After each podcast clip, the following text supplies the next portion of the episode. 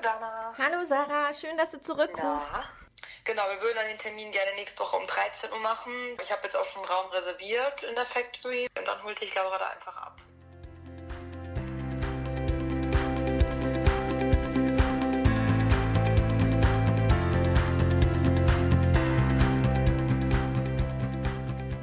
Hallo, schön, dass du da bist, schön, dass du zuhörst und mich heute wieder begleitest auf der Suche nach dem guten Leben. Heute mit Laura Marlina Seiler. Und falls du das gute Leben schon ein bisschen länger verfolgst, dann weißt du, dass es eine Poly-WG-Staffel gibt. Und in der ersten Episode dieser Staffel erwähne ich im Intro, dass ich beim 7am Club von Laura Seiler in Berlin war, in einer Bar. Und viele haben mir dann das Feedback gegeben, viele von euch haben dann gefragt, äh, was ist denn der 7am Club? Äh, wo warst du denn da genau? Ist es ein physischer Club? Und wer ist diese Laura Seiler? Und spätestens nach diesem Interview denke ich, sind keine Fragen mehr offen bei euch. Im ersten Teil des Interviews erfährst du ganz viel über Laura als Person. Und Laura und ich, wir spielen ein bisschen und dröseln so ein wenig die zentralen Begriffe ihrer Arbeit auf. Also was ist Mangelbewusstsein? Was ist das Higher Self? Was ist die Comfort Zone? Außerdem verrät sie uns ein kleines privates Geheimnis. Im zweiten Teil des Interviews geht es etwas härter zur Sache. Da debattieren wir über Geld und Spiritualität. Warum müssen wir überhaupt in Geld denken? Warum können wir nicht tauschen oder teilen? Und wir feiern eine kleine Premiere und zwar wird Laura exklusiv für alle Das gute Leben Hörer aus ihrem neuen Bestseller-Roman vorlesen. Der heißt Mögest du glücklich sein, erscheint am 16.10. und sie wird exklusiv aus zwei Kapiteln heute hier im Podcast für euch lesen. Diese Episode ist Emilia gewidmet und dir, Erik. Vielen Dank für deine Hilfe. Möget ihr glücklich sein. Viel Spaß bei dem Interview.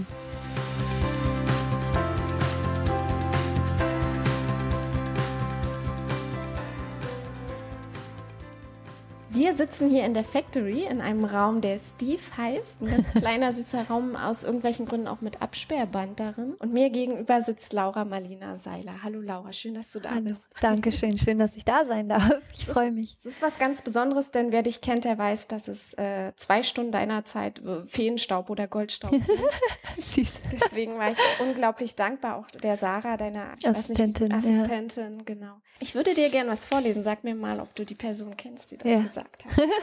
Ich bin gespannt. Der größte Unterschied zwischen meiner Perspektive und der Welt da draußen ist, ich frage mich, wie kann ich einen Raum dafür schaffen, andere Menschen stark zu machen? Wie kann ich ein Business erschaffen, der als Ort für Wachstum für alle Menschen dient, die mit mir in Berührung kommen? Wie kann ich alle um mich herum, inklusive mich selbst, zu Gewinnern machen? Wie können alle mit mir gewinnen? Das war ich.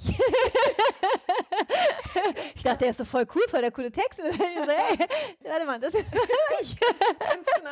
Das ist äh, aus einer meiner Schön. Lieblingsepisoden von dir, äh, Spiritualität und äh, Business. Business, ja. Und ich Cool. wollte dich fragen, wie schaffst du es denn? Wie schafft eine Laura Seiler es, diesen Raum zu kreieren? Was tust du? Das ist eine schöne Frage. Also, ich glaube, das hat einfach ganz viel mit so einer inneren Haltung zu tun, die man, die man einfach dem Leben gegenüber hat, sich selbst gegenüber hat, anderen Menschen gegenüber hat. Und um so einen Raum, also diesen Raum, den ich einfach meine, ist so ein Raum von, von Mitgefühl, ein Raum von Freundschaft, von Wachstum, von dem anderen auch erlauben, so zu sein, wie er ist. Ähm, und eben ein Raum, wo, wo nicht schon irgendwie die Bewertung da ist. Weißt du, meistens, wir Menschen, wir bewerten alles und die ganze Zeit und häufig ist diese Bewertung hart und unfair oder einfach schon im Keim erstickend manchmal, ne? wenn jemand zu dir kommt und sagt, ey, ich habe die oder die Idee und so oft ist es dann einfach so, dass andere Menschen dann über die Idee lachen oder sagen, die ist nicht gut genug und was ich einfach versuche, ist einen Raum zu erschaffen, also einen mentalen Raum sozusagen, auch in dem sich jeder Mensch bewegen kann, wo, wo erstmal jeder gefeiert wird, der zum Beispiel eine coole Idee hat, die er gerne verwirklichen möchte.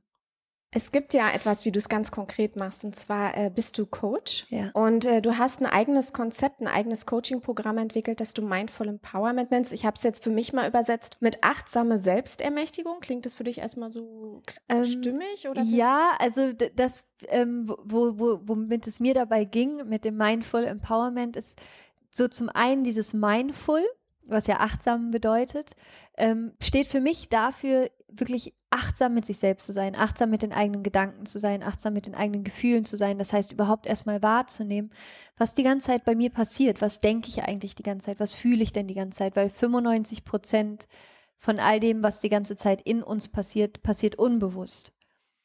Und die wahre, sozusagen die wahre Magie passiert eigentlich, wenn wir anfangen, uns dieser unbewussten Muster bewusst zu werden. Und dann kommt dieses Empowerment nämlich ins Spiel, weil wir dann plötzlich einen Zugriff haben auf diese ganze Energie. Du hast es Selbstermächtigung genannt, ist auch ein wunderschönes Wort. Wirklich dieses, sich selbst zu erlauben, der Mensch zu werden, der man gerne sein möchte. Und das machst du im Moment, ich weiß gar nicht, im Moment wahrscheinlich nicht mehr so viel, aber auch nee. über Coaching-Sessions. Man kann dich auch buchen. Konnte, mehr kann man das nicht kann mehr. Man jetzt Nein. Was ist mit deinen alten Klienten? Führst du die noch weiter? Ja, oder? aber nur sehr, sehr weniger. Also, aber es ist ähm, tatsächlich konzentriere ich mich gerade auf, auf den Buchlaunch, dann haben wir, habe ich ja das Online-Programm und gerade ist es das und auf, auf die eigene Workshop-Reihe. Also gerade versuche ich eher sozusagen so viele Menschen wie möglich auf einmal zu erreichen, weil ich halt festgestellt habe, klar, ich liebe es zu coachen und ich werde wahrscheinlich auch mein Leben lang weiter coachen, aber es ist nicht mehr so, dass, dass es gab halt eine Zeit, wo ich hauptberuflich gecoacht habe. Mittlerweile sind es zwei Prozent ungefähr von meiner Zeit. Ja. Du hast es gerade schon leider, das war so nicht geplant. hast du dein Buch schon erwähnt? Ja. Ähm, es Sorry. gibt ja nachher, nein, nein, gar, gar kein Thema. Es gibt ja nachher noch eine Überraschung für die Hörer und die Hörerinnen da draußen, aber das kommt ganz nachher. Wir haben ja zwei oder anderthalb wundervolle Stunden gemeinsam. Und ich würde mich dem erstmal ein bisschen anders nähern. Und zwar, du hast es gerade schon erwähnt, du hast viele Formate. Du ähm, hast die Rise Up in China Academy University, die wird, äh, yeah. University, die wird 2018 wieder neu aufge yeah. aufgesetzt, wo du ähm, eben auch meintest, du möchtest sozusagen äh, Webinar Seminare oder, oder diese Online-Kommunikation revolutionieren. Da frage ich dich nachher auch nochmal genau, was das bedeuten soll. Du hast den Spiritual Sunday, das ist ein Live-Webinar, das Sonntagmorgen um neun immer stattfindet. Ja. Du bist eben Speakerin, man kann dich auch als Speakerin buchen und letztens warst du auf der TEDx in Stuttgart. Ja, warst du sehr verrückt. nervös? Witzigerweise ist es bei mir so, ich bin vorher nicht mehr nervös, so bis drei Minuten vorher, bis wirklich diese drei Minuten, bevor man auf die Bühne geht.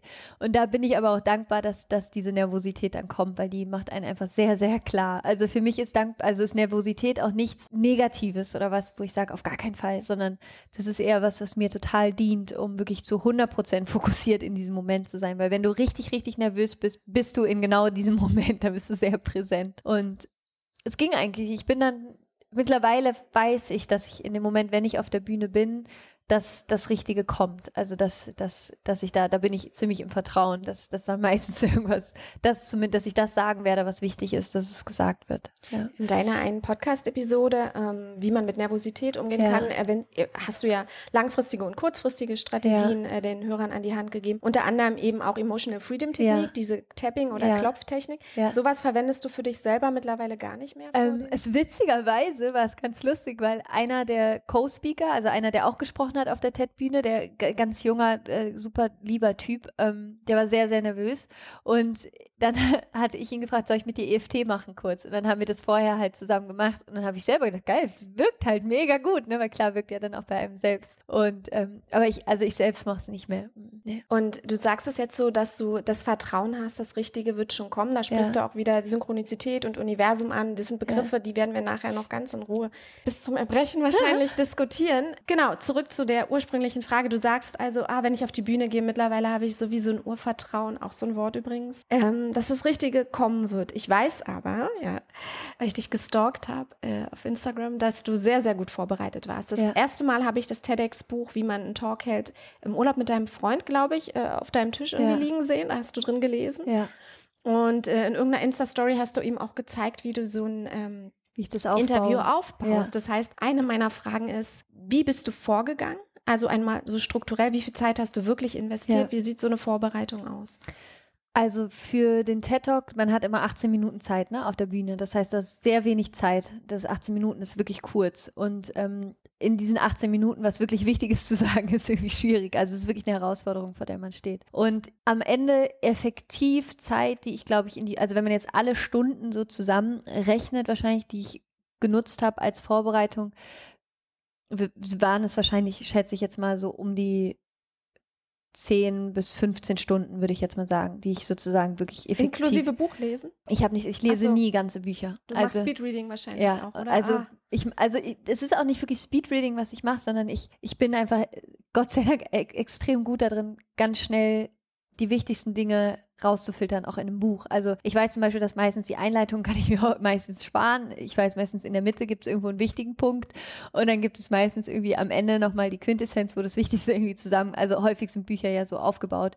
Oder ich, ich gehe eben die Kapitel schon so Speed-Reading-mäßig durch, dass ich einfach die Seiten scanne und ich automatisch häufig da hängen bleibe, was für mich am wichtigsten ist. Oder ähm, zum Beispiel in dem TEDx-Buch sind einfach ganz viele Vorträge als Beispiele und die lese ich mir dann nicht durch, sondern beim das ganz zum Schluss sind die zehn wichtigsten Dinge, die du beachten solltest bei einem TED Talk. Aber auch da bin ich so, ich und ich glaube, das ist auch so ein bisschen so mein Erfolgsgeheimnis, wenn man sowas so sagen kann, ist, dass ich mich dann meistens dagegen entscheide, es so zu machen. also ich mache es dann meistens so, wie es sich für mich richtig anfühlt. Und ähm, grundsätzlich, wenn ich so einen Talk vorbereite oder einen Vortrag vorbereite, schaue ich meistens als allererstes mache ich die Augen zu und frage mich einfach, okay, was ist das Allerwichtigste, was ich möchte, was bei den Menschen ankommt? Also was ist, was ist wirklich die Quintessenz von dem, was ich sagen möchte? Und wenn ich nur dieses eine Wort sagen würde, ja, und fühle da erstmal rein, was das ist. Und dann schaue ich, okay, was ist meine Geschichte dazu? Was ist, was ist das, was ich erlebt habe, was dazu führt, dass ich darüber spreche? Weil ich glaube, das ist immer das Wichtigste, ne? dass, dass wir irgendwie den Eigenbezug herstellen zu den Sachen. Und dann schaue ich, okay, was sind sozusagen drei, vier Punkte, die sozusagen in diesem Talk jetzt wichtig wären? Also wirklich einfach Punkt eins, Punkt zwei, Punkt drei. Das erst ist das, dann war das, dann war das oder Meditation, Vergebung, Dankbarkeit, das sind drei Tools, die du benutzt. Also, ne, dass man sich wirklich überlegt, okay, was kann man mitgeben? Und am Ende versuche ich dann immer sozusagen nochmal so die Transformation klar zu machen. Also sozusagen Vergleich Story 1 zu Story 2. Das war vorher, das ist jetzt. Und dazwischen habe ich das gemacht und deswegen hat sich das so verändert. Also um es ganz, ganz, ganz pauschal sozusagen, um es ganz leicht runterzubrechen. Und ich mache mir das dann immer mit Post-its. Also was ich zum Beispiel nicht mache, was viele ja machen, dass sie äh, sich Vorträge komplett aufschreiben. Mhm. Das mache ich zum Beispiel nicht. Ähm, ich mache, ich suche mir einfach unterschiedliche Punkte, schreibe mir die auf Post-its und klebe die dann an die, einfach an meinen Flipchart. Genau. Und es ist dann auch tatsächlich, wenn ich dann auf der Bühne stehe, habe ich in meinem Kopf zehn von diesen Post-its quasi in meinem Kopf, wo ein Wort draufsteht, aber alles, was dazwischen ist, ist sozusagen, kommt einfach dann frei. Also das ist auch nicht auswendig gelernt oder so, sondern es ist dann einfach, es kommt dann einfach. Transformation meinst du jetzt als Wandel auch übersetzt? Genau, richtig? ja. Okay. Genau. Du hast gesagt, äh, die Einleitung in einem Buch kann man sich ja meistens knicken. Kann man das bei deinem Buch auch? Theoretisch ja. Ja. Also könnte man tatsächlich, weil die Einleitung in meinem Buch, da stelle ich quasi ein Modell vor, was die Basis vom Buch ist, was auch, finde ich, extrem wichtig ist, aber du könntest das komplette, das Wichtigste steht definitiv nicht in der Einleitung. Okay. Ja. Ich habe ja vorhin erwähnt, die verschiedenen Formate, die du so machst. Ich komme ja. mal kurz darauf zurück. Ein ganz wichtiges Format, oder zumindest, vielleicht ist es für dich gar nicht das Wichtigste, aber für mich war es sehr, sehr lange sehr wichtig, ist dein Podcast. Und ich glaube, der ist für sehr viele Menschen aus der Community das Wichtigste gewesen, eine große Zeit. Jetzt ist es vielleicht sogar äh, die Rise Academy oder University nennst du ja. Und ähm, am 7. Juni hast du deine 100. Folge gefeiert. Hm. Du hast weitere 100 versprochen. Du bist ja. jetzt, habe ich mal nachgerechnet, bei der 117. 118. 118 ja, je nachdem, wie man ja. diese Zweiteiler ja. zählt. Ach so, ja gut, stimmt. Nicht. Ja, stimmt, ja. Und das war jetzt mit der Eva Zuhorst. Ja, genau. genau. Und ich habe mir überlegt, also A, habe ich dazu tatsächlich noch eine Frage für alle Podcaster, die zuhören und es werden nicht wenige sein. Und nach der Frage habe ich mir überlegt, bevor wir nachher äh, eine Europapremiere haben hier in, im Raum Stief, Stief, Stief, würde ich gerne all die Menschen, die dich noch nicht kennen und Radiohörer viele kennen dich da noch nicht tatsächlich, habe ich erfahren. Für mich war so klar, ich habe mit deinem Namen immer um mich geworfen und habe nicht, ge wie, wer ist denn Laura Seiler? Ich so, wie, du kennst Laura Seiler nicht? Aber es gibt tatsächlich noch Menschen. Ähm, dass wir dich irgendwie ja noch ein bisschen vorstellen wollen oder sollten. Und ich möchte nicht nur so die Biografie abarbeiten, sondern für mich bist du eine Frau, die kann man am besten vorstellen über ihre Inhalte und über die Dinge, für die du stehst. Und da habe ich mir nachher ein kleines Spiel überlegt, das so eine Art Rückblick auf all deine 117 oder 118 Oh, krass. Geil. Und cool. gleichzeitig ähm, können wir dann auch so ein bisschen die Begriffe mal erklären für die Menschen, die null Plan ja. von Persönlichkeitsentwicklung haben. Vorher aber in eigener Sache, Laura. Wenn ich das richtig recherchiert habe, ist deine Episode 1 in drei Tagen auf Platz 1 der iTunes-Charts damals gewesen. Ist das ungefähr richtig? Also ziemlich schnell hast du auf Instagram dann geschrieben, krass, schon auf Platz 1. Ich weiß nicht, ob es fünf Tage waren oder drei. Ja, ich, ich weiß, also ich keine, könnte ich, müsste ich jetzt selber nachlesen, ehrlich gesagt, aber keine Ahnung. Aber ja, es ging die schnell. erste Episode ja. und relativ schnell. Ja. ja. Ähm, ich weiß, dass du bei äh, Matthew Mockridge die, die den Workshop gemacht hast? Nee, ich habe nur äh, ein Webinar bei ein ihm Webinar gemacht. das Podcast. ist genau. Das, ich habe aber auch da, glaube ich, nur die erste halbe Stunde geschaut, weil das war quasi damals stand ich vor dem, ich wollte unbedingt einen Podcast machen und bin diese Technik, damals hat halt noch keiner einen Podcast gemacht. Das heißt, keiner konnte mir sagen, wie ich das mit hinkriege mit dem Host, mit dem das Server. 2016, richtig? Genau. Januar? Nee, das war noch, ja doch, das war, genau, das war Januar 2016, okay. genau. Damals. Ja, also, genau, aber ich meine ja, im ja, Vergleich, ja. mittlerweile gibt es einfach so viele Podcasts. Ich habe das Gefühl, jeder ist Podcast. Genau, und ähm, und ich weiß noch, dass ich damals durch Zufall dann gesehen hatte, dass Matthew so ein Webinar macht, was sozusagen das Pre-Webinar für seinen Workshop ist. Mhm. Und wo er einfach nur erklärt, okay, du brauchst den Host, du brauchst den Server, du äh, nimmst es damit auf, so lädst du es hoch, da, da, da, fertig. Und das habe ich mir angeguckt und dann habe ich das einfach gemacht. Also das war einfach zack, fertig, los, auf geht's. Ja. Und zu dem Zeitpunkt, wo deine erste Episode rauskam, warst du hauptsächlich als Coach aktiv, richtig? Ähm, ja, Nee, nein, da war ich sogar noch, äh, da war ich noch im Musikmanagement. Da, da war ich sogar noch Managerin. Ja, da war ich noch angestellt, ja. Ganz am Anfang, bevor die erste released wurde, hattest du deinen Instagram-Account mit deinen ja. Followern. Die waren private Follower plus. Ja, das, plus waren, keine, das waren 600 Follower oder so. Also, die du ja. als Privatperson generiert hast. Ja, nö, ich habe schon, also ich habe schon damals, ich glaube, den Instagram-Account wann habe ich den gestartet? 2015 irgendwann. Mhm. Und da habe dann, aber so war ich halt immer schon, ich, ich, ich war nie jemand, ich bin jetzt nicht so eine Instagrammerin oder damals, heute hat sich das ein bisschen geändert, aber mit Selfies und ne, dieses typische, ich mache einen Instagram-Account, um einen Instagram-Account zu haben, sondern ich wollte halt immer schon einfach was machen, was Menschen inspiriert und habe halt damals dann immer schon so Sprüche gepostet und halt so Bilder gemacht mit Sprüchen und so. Und schon natürlich auch in der Absicht, damit Menschen zu erreichen. Also es war kein, es war, ich, ich hatte, glaube ich, auch, ich habe irgendeinen privaten Instagram-Account, da habe ich, glaube ich, zehn Follower. da weiß ich aber auch das Passwort nicht mehr. Okay. Ähm, genau. Und ja, so hat es damals angefangen, ja. Okay, also das hattest du, eine eigene Website hattest du auch noch nicht zu dem Zeitpunkt? Doch. Doch. Die Coaching-Website, die hattest du schon angefangen ja, ja. aufzubauen. Ja. War das jetzt zu der Zeit, wo die Limone Zitrone Genau, da, nee, von, von äh, Zitronen zu Vision. Von Zitronen zu Visionen hieß genau. die Website. Und ich weiß nämlich, in den ersten so Instagram-Posts, da stand auch immer Limone Zitrone. Und ich habe, oder irgendwie. Ja, von Visionen zu Zitronen. Ja, und ich habe immer gedacht, wieso steht das da? Ich habe das nicht verstanden. Und dann habe ich angefangen zu recherchieren, so hieß dein Business mal. Ähm, und der lief dann so ein bisschen parallel zu deinem ähm, Manager-Dasein, genau. weil du schon die Vision hattest, irgendwas will ich da so machen. Ja, also das hat tatsächlich schon viel, viel früher angefangen. Also die Vision, das zu machen, was ich heute mache, die habe ich schon sehr lange, also bestimmt schon seit mittlerweile fast zehn Jahren. Und mir war aber damals auch klar, ich muss vorher noch was anderes machen und ich möchte vorher auch was anderes machen. Ich habe mich nicht bereit gefühlt, um mich selbstständig zu machen und loszugehen, weil ich wusste einfach, wenn ich das mache, mache ich es richtig und dann möchte ich dafür auch irgendwie bereit sein. Und ähm, habe mir dann damals auch die Zeit genommen. Ich habe meinen Master fertig gemacht und hatte dann eben wieder, ich habe ja vorher schon immer in der Musikbranche gearbeitet, zum, zu meinem Studium parallel als Quereinstieg quasi, das hat sich damals so ergeben.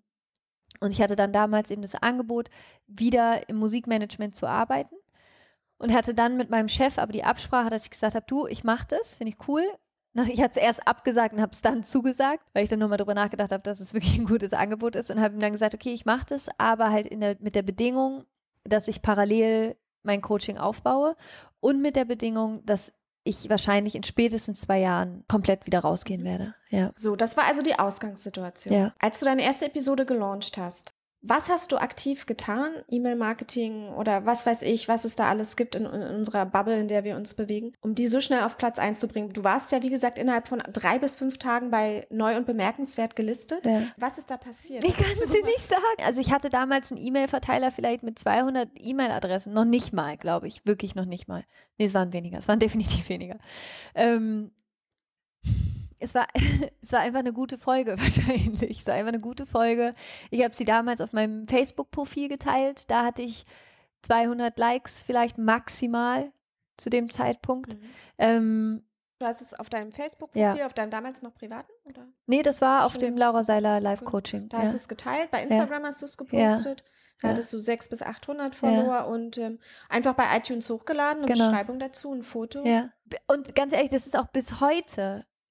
Ich habe, ich habe, glaube ich, einmal Facebook-Ads gemacht Äh, das war als wir die Rise Up and Shine University dann als Produkt verkauft haben. Aber ansonsten habe ich bis jetzt auch noch nie Geld für Marketing ausgegeben. Also Marketing im Sinne von bezahlte Werbung. Kannst du dir, kannst du dir alles nicht erklären? Nein, also das sagen wir es so, ich, wie ich es mir erkläre, ist, und das ist halt das, was ich auch, was, was, was mir immer klarer wird und was ich versuche auch immer wieder zu kommunizieren, aber Menschen spüren, was deine Intention ist, warum du so handelst, wie du handelst. Das spüren Menschen einfach, da sind wir sehr feinfühlig. Wir können spüren, ob jemand etwas tut, aus Ego heraus, aus einem Mangel heraus, daraus, ne, ich will irgendwie was dafür haben, aus Liebe, aus Mitgefühl, aus einfach Freude, weil es Spaß macht, ja. Ähm, das spüren wir einfach. Und das ist ja, das ist, Gefühle haben einfach eine bestimmte Energie, eine bestimmte Fre Frequenz. Und bei mir war es halt, und ist es immer noch so, dass ich, ich habe einfach, weißt du, ich habe so eine krass riesige Vision. Und alles, was ich tue, sind quasi wie so unterschiedliche Bausteine für diese Vision. Und an der Spitze von dieser Vision steht, dass ich einfach wirklich, ich möchte so viele Menschen wie möglich erreichen, um ihnen Wissen zu geben, damit sie erkennen, wer sie wirklich sind. Damit sie sich wieder für sich selber begeistern, damit sie sich heilen, damit sie sich wieder in ihr Leben verlieben, damit sie voller Erfülltsein sind, damit sie sich der Welt schenken, dass sie was verändern, dass wir weniger Ressourcen verbrauchen, dass wir liebevoller mit der Erde umgehen, dass wir liebevoller miteinander umgehen und also meine Vision ist sozusagen, die ist auf einer ganz anderen Ebene, ja. Und alles, was ich tue, ist, führt zum Erfüllen von dieser Vision. Und deswegen ist es, glaube ich, auch so wichtig, wenn man sowas macht, dass du eine Vision hast, die größer ist als du, die größer ist als dein Ego. Und das ist halt das größte Problem, was, was ich beobachte, was die meisten Menschen haben, weil wir halt alle in einem Mangel sind, dass wir häufig aus einem Ego heraus handeln. Und dass wir sagen, ich will unbedingt auf Platz eins sein. So, es ist mir, Entschuldigung, es ist mir total egal, ob ich auf Platz 1 oder auf Platz 300 bin. Ich möchte einfach nur, dass Menschen diesen Podcast hören. Das ist ja genau das Problem. Wenn du Ja. auf Platz 300 bist, hört ihn niemand. Genau. Also dann wirst Genau. du, deswegen Genau. ist ja dieser Kampf um diese ersten Plätze. Genau, aber, und das ist halt das, was ich sage, es gibt halt zwei unterschiedliche Intentionen, warum du auf Platz 1 sein möchtest. Das eine ist aus dem Ego heraus und das andere ist aus einem Geben heraus. Also das eine ist aus dem Haben wollen, ich möchte Anerkennung, ich möchte, ne, dass ihr hört, wie toll ich bin. Oder ich habe etwas, was ich möchte, dass du es hörst, weil ich weiß, dass es dir hilft. Das, sind, das ist eine komplett unterschiedliche Energie. Das ist einfach, das ist, das, das macht was anderes, auch mit deinem Produkt. Und ich versuche halt, es gibt auch Momente, wo ich voll im Ego bin. Und es natürlich gibt es sie. Hast du ein Beispiel? Ein Beispiel, Ähm, wo du das das letzte Mal gemerkt hast und dich vielleicht sogar über dich geärgert hast? Oder?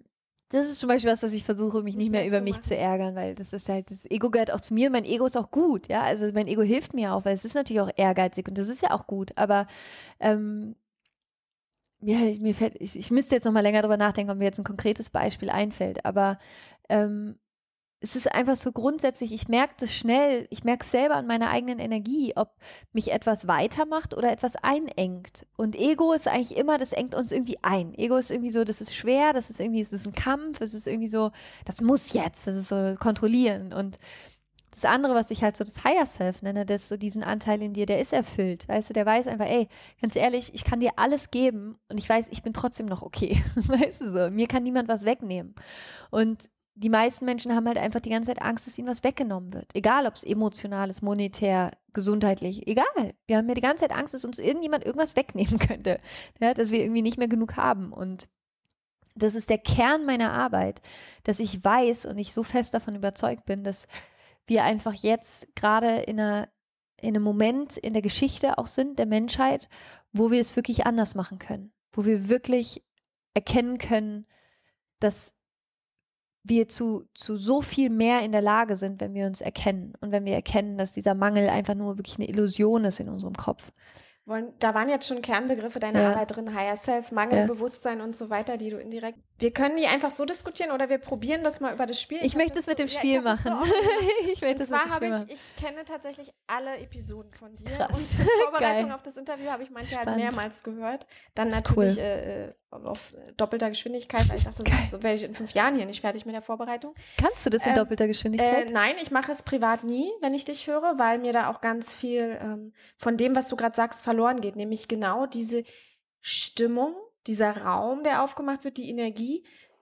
Manchmal, das habe ich übrigens letztens ganz lustige Seiteninformationen äh, mit einer Bekannten in einem Workshop, die kannte dich auch und ähm, wir haben uns beide eingestanden, dass wir bestimmte Podcasts manchmal nicht hören, weil uns der Inhalt interessiert, sondern nur, weil wir die Stimme hören wollen. Ach, wie schön. wie und das würde so ein bisschen ties okay. back zu deiner okay. Annahme ähm, mit der Energie. Mhm. Und das kriege ich auch gespiegelt tatsächlich von meinen Hörern, dass sie mir schreiben, sie hören an meiner Stimme, wie aufgeregt ich bin, ob ich einen guten oder einen schlechten Tag hatte. Ähm, und sie hören, dass ich, dass es mir um die Sache geht, ja. dass ich dass ich, ja. für mich ist Content alles. Ja. Der Rest ist mir scheißegal. Es gibt ja. bis jetzt kein einziges Foto auf meiner Webseite von mir oder bei Instagram. Alle haben mir erzählt, das musst du machen. Du musst Sonst gar nichts. keinen Erfolg. So. Du musst gar nichts. Du machst das, was sich für dich richtig anfühlt. Genau, zurück zu okay, dir. Los du bist geht's. ja der wichtigste Mensch. Ich habe aus den 118 Episoden zwei Kernthemen herauskristallisiert. Okay. Einmal Money Mindset und Business. Ach, geil, okay. Und Angst und Liebe, beziehungsweise Toll. Angst und Freude. Das sind okay, zwei perfekt. Umschläge, da sind jeweils Karteikarten drin. Mit Begriffen oder Zitaten aus deinen Episoden. Und äh, da gibt es so eine Bonuskarte, da stehen dann manchmal zwei gleichzeitig drauf. Und wenn du es schaffst, die gekonnt miteinander zu verknüpfen, in deiner Erklärung gibt es einen imaginären Bonuspunkt. Du darfst dir jetzt überlegen, mit welchem Umschlag wir anfangen. Äh, Angst und Liebe möchte ich gerne Angst anfangen. Angst und Liebe, okay. So, wir probieren Geil, das einfach ich, mal. Ich, ich freue mich voll. Okay, also ich nehme die Karteikarten ja, und sucht, äh, du kannst so ein bisschen mischen. Ja, okay, und nimm dann einfach irgendeine genau. und ich muss und jetzt erklären. Also du einmal bitte vorlesen und erklärst okay. so, als, als hat jemand noch nie von dir gehört. Ach geil, okay. Also Reverse Engineering steht da. Also Reverse Engineering, das oder besser steht mhm. da. Und dann die Qualität deiner Fragen bestimmt, musst du einmal ganz kurz. Ja, ich hatte das befürchtet. Die Qualität deiner Fragen bestimmt die Qualität A deines Lebens oder B deiner Antwort. Also ich fange erstmal ganz oben an. Reverse Engineering, was bedeutet das? Reverse. Und was hat es mit dir zu tun? Okay, okay, und was hat das mit mir zu tun? Also ähm, Reverse Engineering bedeutet, dass du vor allen Dingen, wenn du an einem Punkt in deinem Leben stehst, wo du zum Beispiel, du stehst vor einem Problem und du siehst die Lösung nicht. Wir sehen die Lösung nie, weil wir meistens versuchen, ein Problem auf der gleichen Ebene zu lösen, auf der es entstanden ist, was schwierig ist. Das heißt, was Reverse Engineering bedeutet, ist, dass du einen anderen Standpunkt einnimmst. Du gehst woanders hin und guckst anders drauf. Und Reverse Engineering übersetzt heißt so viel wie rückwärts ähm, bauen, quasi, ja, rückwärts bauen. Und was ich dann zum Beispiel mache, was ich äh, immer mache, auch mit meinen Zielen, mit meinen Visionen, ist, ich gehe zu dem Punkt, wo das schon ist. Also als Beispiel, kleines Beispiel, ähm, mit dem, nehmen wir mal das Buch. Ähm, das Buch war für mich immer ein großer Traum, das zu schreiben, aber ich hatte unfassbare Angst davor. Und es war für mich auch so, okay, keine Ahnung, wie schreibt man ein Buch? Ja, keine Ahnung, wie man ein Buch schreibt. Ähm, und dann, was ich halt gemacht habe, ich habe mich gesehen als 45-jährige Frau in einem wunderschönen Haus in Italien, wo so, ähm, wo die Türen offen sind und mit so weißen Vorhängen und der Wind weht so rein und es ist so, so ganz harmonisch, also wunderschön. Und draußen ist so ein Lavendelgarten, einfach ganz, ganz schön. Und ich sitze auf der Couch. Ist da Lavendel? Ach, toll. Und ich sitze sitze auf der Couch und neben mir ist ein Stapel Bücher. Und das sind fünf Bücher. Und die habe ich alle geschrieben. Und ich habe diese Hand auf diesen Büchern und gucke mir die an. Und mit diesem Gefühl, mit diesem Gefühl von Vertrauen, mit diesem Gefühl von, ey Laura, das ist dein erstes Buch von fünf. Mach dich locker. mit diesem Gefühl gehe ich dann zurück ins Hier und Jetzt und schaue mir an, okay, was waren denn die Schritte? Was habe ich gemacht, um fünf Bücher zu schreiben? Ja, was, wie habe ich das geschafft? Wie habe ich das geschafft, ganz entspannt in meinem Haus in Italien zu sitzen, einen Lavendelgarten draußen zu haben, weiße Vorhänge, die sich im Wind bewegen und ich sitze da und bin einfach meinen Kindern, meinem Mann, kleine Hunde, alles super, einfach erfüllt. Wie viele Kinder hast du gesehen? Drei. ja. Ui, ui, okay.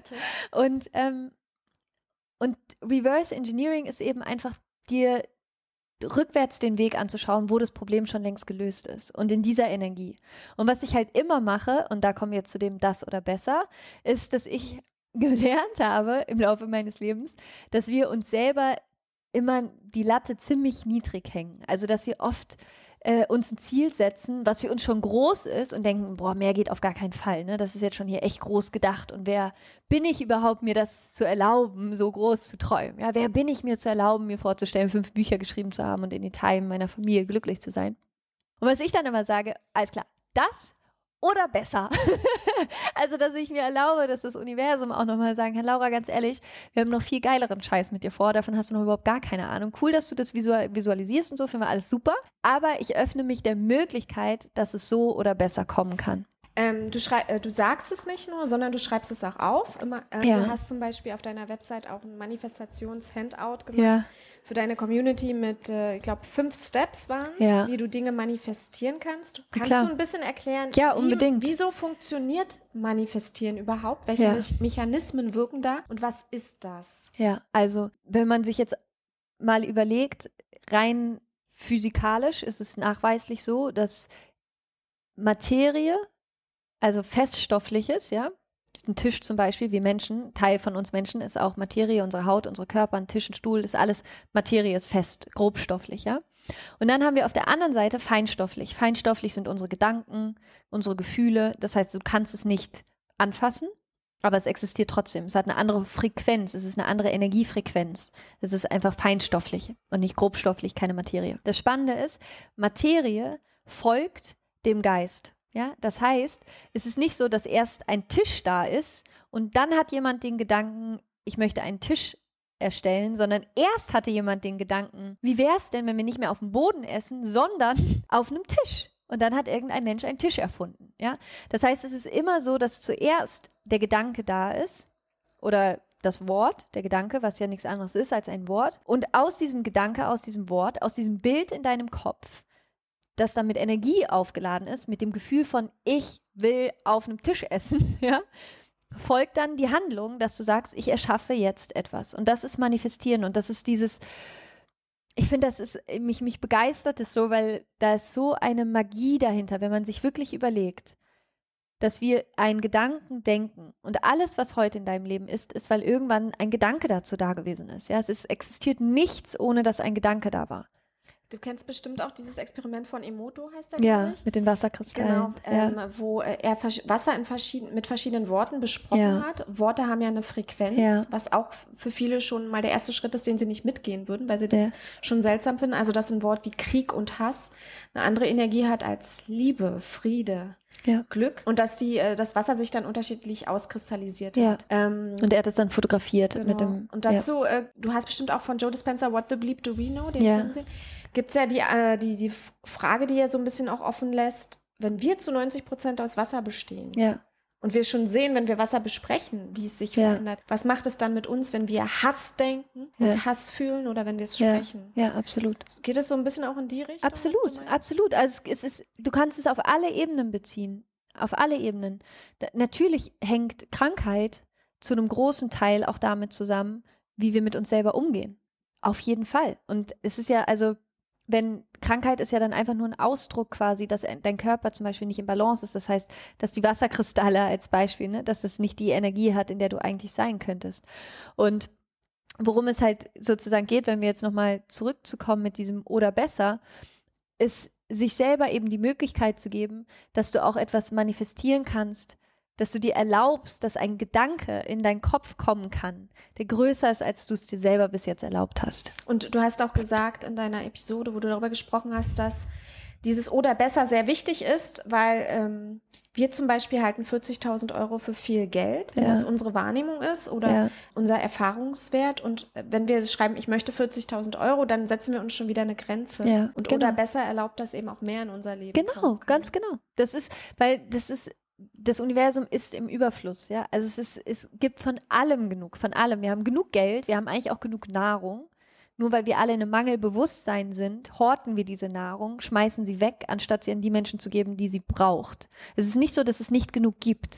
Darf ich dich da kurz ja, was fragen? Ähm, du hast auch in deiner Episode gesagt, selbst wenn du eine Million hast und, und Bischof hat eine Million ja. und Koroma hat eine Million und alle aus der Bubble haben ihre Million, es ist für alle genug da. Und ähm, ich habe tatsächlich nicht so viel Wirtschafts-Background, ich weiß es nicht, aber es ist ja auch so, wir haben ja nur einen gewissen Amount an Geld. Äh, die Zentralbank druckt ja jetzt nicht unendlich viel Geld und immer wenn ich diese Episode höre, frage ich mich wieder, stimmt es wirklich?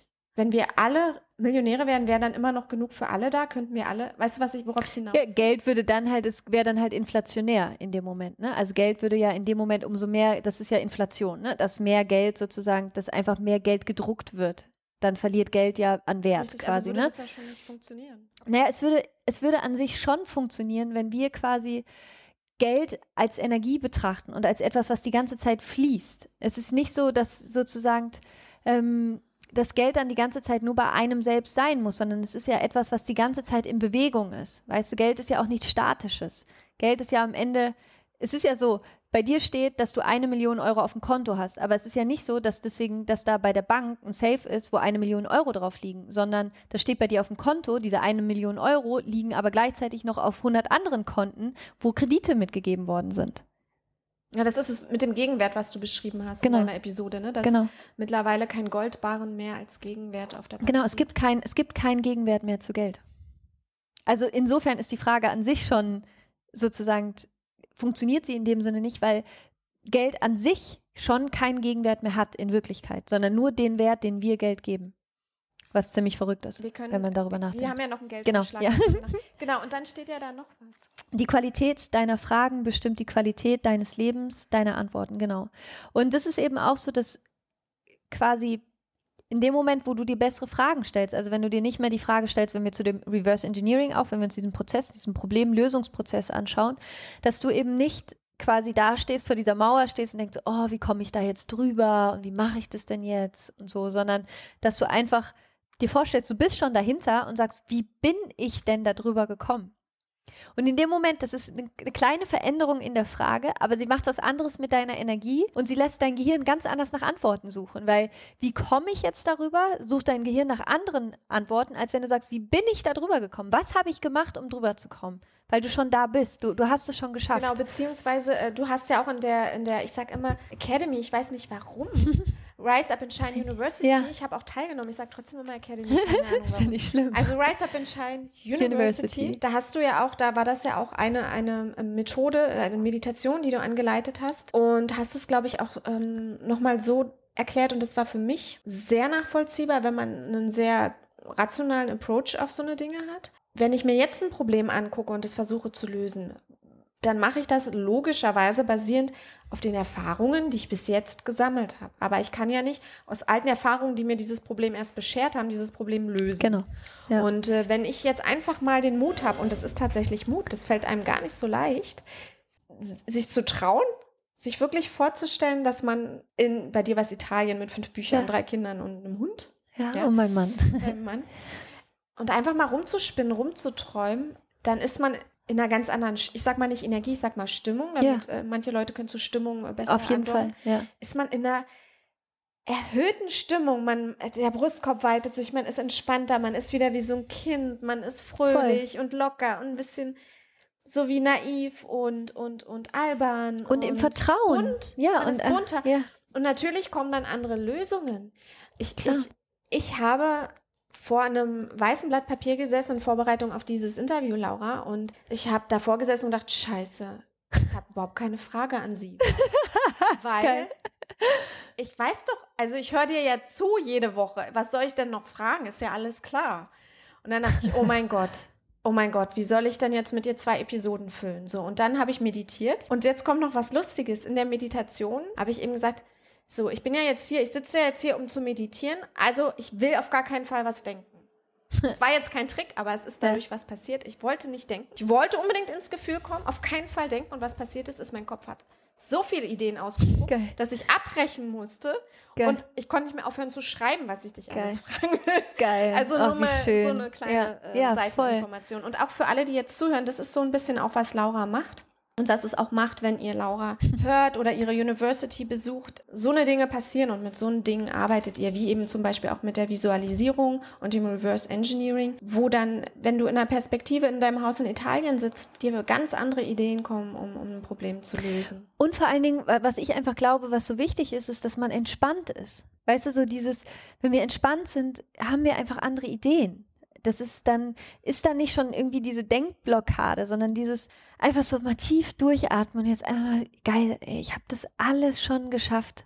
Okay, cool, was habe ich denn gemacht? ja, wie habe ich denn gemacht? Und dann kann tatsächlich immer Ja. noch sein, so ging es einer Freundin ähm, bei deiner Meditation, dass dann trotzdem noch die kognitive Blockade war, so dieses, ja, jetzt bin ich in meinem Haus in Italien, also bei ihr war es nicht das Haus in Italien, das hilft mir jetzt auch nicht, ich habe immer noch keine Idee. Und diesen Schritt zu überwinden, äh, dem Prozess sozusagen zu vertrauen. Und da hat ähm, mir geholfen eine Technik aus dem NLP, also neurolinguistisches Programmieren, wo es so eine Übung gibt, die hast du auch schon mal angewendet. In irgendeinem Podcast hast du davon erzählt. Schreibe 50 Wege auf. Ja. Und das hilft dir so ein bisschen, dein ja. bockiges kleines Kind, was ja. daran zweifelt, auszutricksen, weil du musst jetzt 50 Sachen aufschreiben, egal wie absurd sie sind. Ja. Und dann bist du bei Punkt 1 und denkst so, das war's, mir fällt mir nicht ein. Und du willst aber diese Übung machen, dann schreibst du halt erstmal irgendeinen Quatsch auf und noch einen Quatsch und findest das alles total lächerlich, aber dann öffnet sich was und irgendwann Voll. kommt dann. Voll. Genau. Und inwiefern, ach so, genau, die Qualität äh, meiner Fragen bestimmt die Qualität meiner Antworten. Kannst du nochmal sagen? Ja, also. Dass ich mir die richtigen Fragen stelle ja. oder meinst du damit eher, dass ich sie positiv formuliere? Ja, also das ist ja, ne, je nachdem, wie wir uns eine Frage stellen, bedingt das die Antwort. Also. Kannst du ein Beispiel geben? Ja, ich, ich habe gerade auch überlegt, ob mir jetzt gerade ein gutes Beispiel einfällt. Ähm, typisches Beispiel von Frauen. Warum gerate ich immer an die falschen Männer? Ne? So, so als, ein, als ein Beispiel. Das ist eine Frage, da wird dir jetzt dein Gehirn ganz viele Gründe nennen, warum du immer an die falschen Männer gerätst. Ja, also so dieses typische, ja, weil vielleicht bin ich halt auch nicht liebenswert genug, ja, oder und so weiter, was wir uns dann eben selber erzählen. Ich bin zu anstrengend. Ich bin zu anstrengend. So. Was machst du jetzt damit? Ja, scheiße, fühlt sich scheiße an, ne? Ja, bist du nicht in einer besseren Energie, hast du nichts gewonnen. Also es ist so, ich würde ja, herzlichen Glückwunsch für diese tolle Frage. Ja.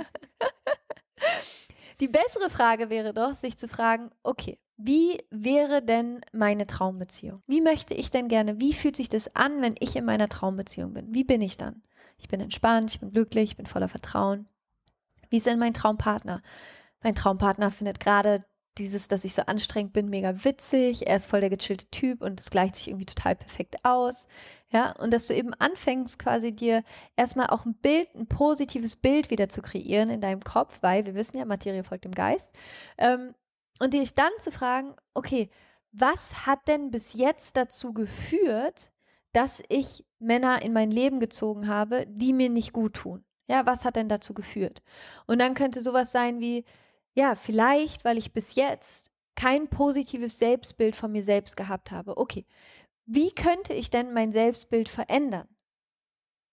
Ja, weil die Männer haben, also dass die Männer in dein Leben kommen, hat ja was mit dir zu tun. Das hat ja nichts mit den Männern zu tun, ne? sondern das ist ja eine freie Entscheidung, wen man selber in das eigene Leben zieht. Ja, ist ja auch wieder Anziehung, ja, selbe Frequenz.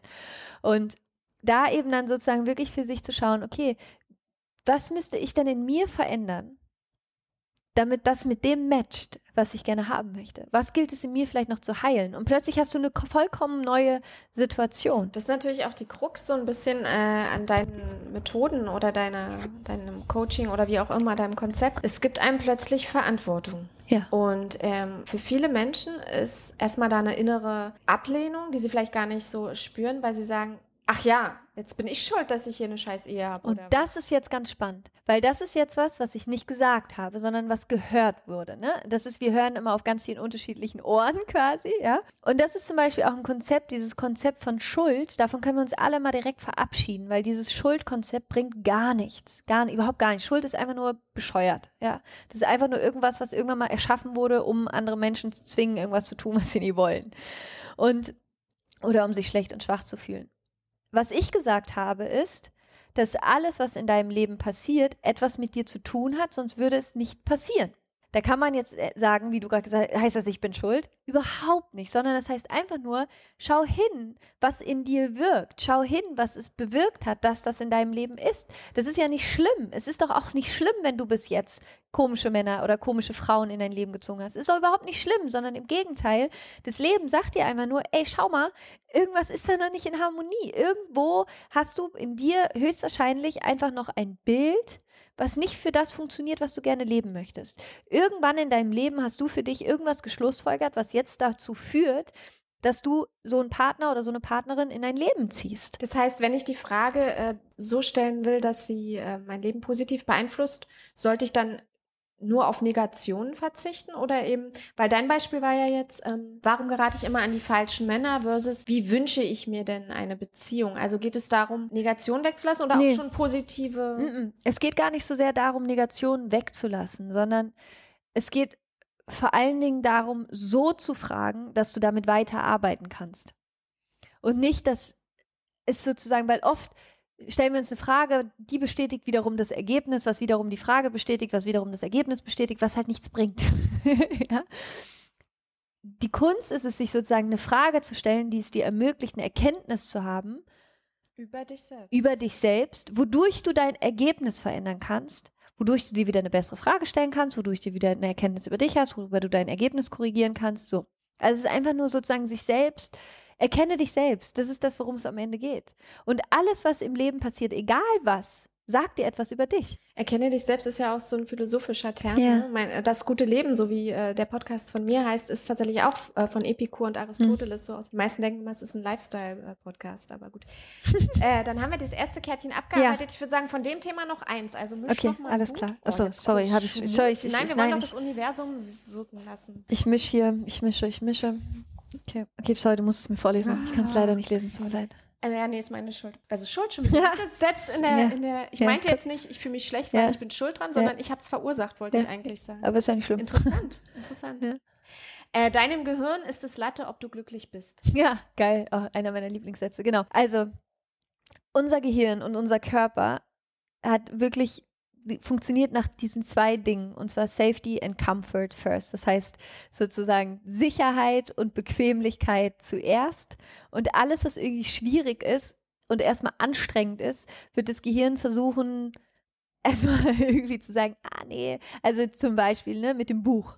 Ja, ich hatte die Vision, ich möchte ein Buch schreiben, wusste, das wird schwierig, wusste, damit werde ich an meine eigenen Grenzen gehen, wusste, da muss ich wirklich jetzt auch erstmal an mir arbeiten. Wusste, es wird auch einfach anstrengend, zu allem, was ich mache, ein Buch zu schreiben. Also ich sag mal so, für mein Gehirn und für meinen Körper hat eigentlich alles dagegen gesprochen. Und das hat mein Körper und mein Gehirn mir auch klar, also es war dann auch so, ach Laura, ob du jetzt das Buch schreibst oder in einem Jahr. Guck mal, in einem Jahr weißt du schon viel mehr, als du jetzt gerade weißt. Ja, eigentlich hast du doch auch gar keine Zeit. Eigentlich musst du doch viel wichtigere Sachen machen. So. Ja, kennen wir alle diese Stimme, die dann auch mega smart ist. Es ist nicht so, dass das Gehirn sagt, setz dich auf die Couch, ja, sondern es ist dann schon so, dass dein Gehirn dir einfach so versucht zu sagen, ach nee, du, nee, weißt und ganz ehrlich, es gibt auch schon so viele gute Bücher zu dem Thema. so. Schon 100 Leute vor genau, dir, da brauchen wir genau, noch eins. Genau, also zum Thema glücklich sein gibt es doch nun wirklich schon genug Bücher. Und das ist dann halt das Lustige, sich da dann eben darüber bewusst zu werden, dass, das, äh, dass dein Gehirn kurzfristig denkt. Dein Gehirn funktioniert so, dass jetzige Lustbefriedigung geht immer über langfristige Lustbefriedigung. Typisches Beispiel, du gehst in den Laden, siehst Schuhe, die du haben möchtest. Die Wahrscheinlichkeit, dass du dir diese Schuhe kaufst, ist sehr groß, weil für das Gehirn der Schmerz, dass du sie dir jetzt nicht kaufst, größer ist. Ja, als sozusagen zu warten. Und deswegen sind auch so viele Menschen so krass überschuldet, weil sie nicht verstehen, dass in dem Moment hormonell dein Körper Glückshormone möchte. Das heißt, ich will jetzt die Schuhe, ich will jetzt das Auto, ich will jetzt den Fernseher, ich will jetzt den Partner, ich will jetzt, jetzt. Marshmallow, bestes Beispiel, ne? Diese Marshmallow. Ähm, Studie, kennst du die? Nee, erzähl Genau, es ist super cool. Das ist, war eine Studie, die, ich glaube, in den 70 oder in den 50er, in den 60er, 60er Jahren war es, glaube ich, hat ein äh, Professor an der Universität in Amerika eine, eine Studie durchgeführt mit Kindern, die Marshmallow-Studie. Und zwar hat er einem Kind ein Marshmallow gegeben und hat gesagt, entweder du isst das Marshmallow jetzt oder du wartest zehn Minuten und dann kriegst du noch ein Marshmallow. Ich kenne es sogar, ja, erzähl aber gerne. Und das Spannende ist, dass die sozusagen, dann gab es halt 50 Prozent der Kinder, die gewartet haben und 50 Prozent, die das Marshmallow direkt gegessen haben. Und es ist halt mega süß, weil die haben die Kinder halt auch so dabei gefilmt, wie sie halt so darüber nachgedacht haben. Dann esse ich es, esse ich es nicht und dann, ne, so, ja. was dann auch im, im Kopf passiert. Und das Spannende ist, dass sie dann sozusagen die Kinder ihr Leben lang begleitet haben und halt einfach geschaut haben, wie hat sich das Leben von diesen Menschen entwickelt. Und es ist nachweislich so, dass die, die gewartet haben, die geduldig gewesen sind, wesentlich mehr Geld verdient haben, gesundheitlich fitter gewesen sind und generell auch ein höheres Glücksniveau in ihrem Leben erfahren haben, als die, die das Marshmallow sofort gegessen Können haben. Kinder das? Haben nicht fast alle den gleich gegessen? War nicht das? Nee, Ergebnis? nee, es haben, Echt? ja, ja, es gab Kinder, die haben gewartet. Die, ja. die Minderheit wahrscheinlich, oder? Ja, ich, ich müsste es nochmal nachlesen. Wie, ich, ich dachte, es wäre so 50-50 gewesen, aber es kann auch sein, dass es. So, müsste okay. ich nochmal mhm. nachlesen. Ähm, und diese Marshmallow-Studie ist halt einfach so ein ganz berühmtes Beispiel dafür, dass wir häufig unser langfristiges Glück aufgeben für unser kurzfristiges Glück. Und das tut uns aber meistens nicht so gut. Und was auch noch so ein bisschen mit deinem Gehirn ist, ist Latte, ob du glücklich bist. Äh, da kommt der Begriff der Komfortzone ja, auch genau. mit rein. Ja, absolut. Kannst du erklären, warum es so wichtig ist, aus seiner Komfortzone herauszugehen? Ja, weil in deiner Komfortzone passiert kein Wachstum. Also das ist, unsere Komfortzone ist dieser Bereich, den kennen wir. Unsere Komfortzone ist dieses, ich kenne den Weg zu meiner Arbeit, ich kenne meine Arbeit, ich, ich weiß, ne, ich kenne das alles, ich kenne mich mittlerweile so. Und wenn jetzt aber irgendeine Veränderung passiert, wie zum Beispiel ähm, ein neuer Job oder du, du wirst gekündigt, du brauchst einen neuen Job, ist erstmal dieser Moment der Unsicherheit. Dieser, dieser Moment, wo wir uns erschüttert fühlen, weil wir uns nicht mehr sicher fühlen. Das ist der Moment, wo wir aus unserer Komfortzone rauskommen. Und das ist der Moment, wo halt wirkliches Wachstum in uns stattfindet. Weil das ist der Moment, wo wir irgendwas verändern müssen. Das ist der Moment, wo wir das, was wir bis jetzt gelernt haben, anwenden müssen. Und das ist aber anstrengend. Und das ist erstmal unangenehm. Aber das ist wirklich, das, das ist da, wo die Magie des Lebens stattfindet, außerhalb der Komfortzone. Was nicht heißt, immer konstant rauszugehen aus der Komfortzone, auf gar keinen Fall. Es ist auch wichtig, eine Komfortzone zu haben und da auch aufzuladen und da zu sein, weil wir brauchen auch immer dieses Gefühl von Sicherheit. Ich persönlich glaube zum Beispiel auch, es ist unfassbar wichtig, einen festen Freundeskreis zu haben, eine Familie zu haben, ein Zuhause zu haben, einen Ort, wo du dich zurückziehen kannst. Glaube ich, ist ganz, ganz wichtig für Menschen auch so eine Gemeinschaft, einfach das Gefühl von Gemeinschaft.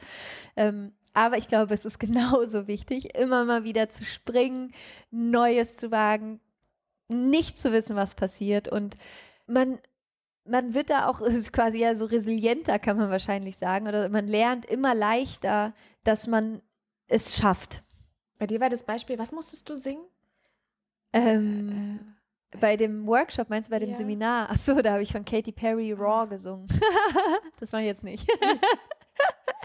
ähm, was mir nämlich ganz oft begegnet ist, dass äh, ich Leute frage, willst du das und das, kommst du mit, wollen wir das und das probieren? Und dann so eine Antwort wie, nee, das ist nichts für mich. Und ich ja. so, okay, warum ist das nichts für dich? Dann kommt entweder, ja, das kann ich nicht gut oder äh, habe ich noch nie gemacht. Hab ich noch nie gemacht oder äh, ja nee, das äh, macht mir Angst oder irgendwie so. Und dann mhm. da habe ich so gesagt, ja, vielleicht ist das aber genau der Grund, warum du das, machen das probieren solltest. solltest. Ja. Das voll. ist, für uns ist es so ganz normal, dieses Step outside your ja. comfort zone, aber das ist tatsächlich kein ja. gängiger Ansatz. Ich habe, ähm, ich hatte lange Zeit bei mir in Facebook, hatte ich über meinem, über meinem Facebook-Profil, bei meinem pri privaten Profil diesen Spruch hängen, don't give up what you want most for something you want now. Also gib nicht das auf, was du am meisten in deinem Leben haben möchtest, für etwas, was du jetzt haben möchtest. Und das ist auch so ein bisschen dieses, manchmal müssen wir aus unserer Komfortzone rausgehen, weil wir langfristig damit was erreichen können. Und dann gehst du erstmal durch so eine Phase, die ist unangenehm, die ist vielleicht sogar schmerzhaft, die ist anstrengend, aber du weißt sozusagen, wofür du es tust. Du hast ja auch gesagt, äh, du hattest so eine coole Erklärung für vier, ne? Face Everything and Rise, das hast du im Bus gehört oder so? Äh, ja, Face Everything and Rise, ja genau. Ja. Ja. Okay. Ja.